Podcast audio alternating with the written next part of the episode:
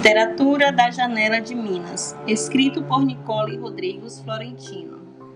Da janela de minha casa, vejo um belo horizonte, o mais belo do mundo para viver e brincar. Será que a felicidade também me vê de lá?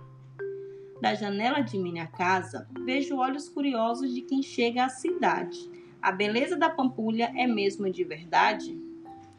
Da janela de minha casa vejo o medo do escuro. Quem caminha pelas ruas não se sente mais seguro.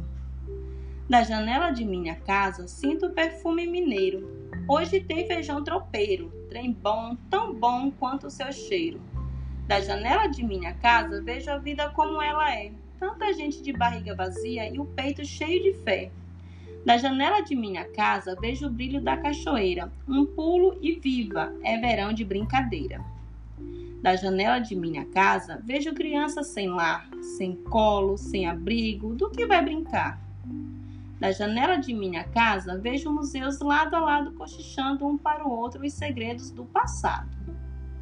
Da janela de minha casa, ainda vejo a esperança de quem quer um trabalho, mas da busca já se cansa. Ping, ping, ping. Da janela de minha casa, o que é que tanto pinga? É o choro de quem perdeu o melhor amigo na barragem que se rompeu. Da janela de minha casa, vejo ontem, vejo hoje, vejo perto e vejo longe. Quem será que vem na linha do horizonte? Eu espero ver chegar a justiça e a gentileza de mãos dadas com a honestidade.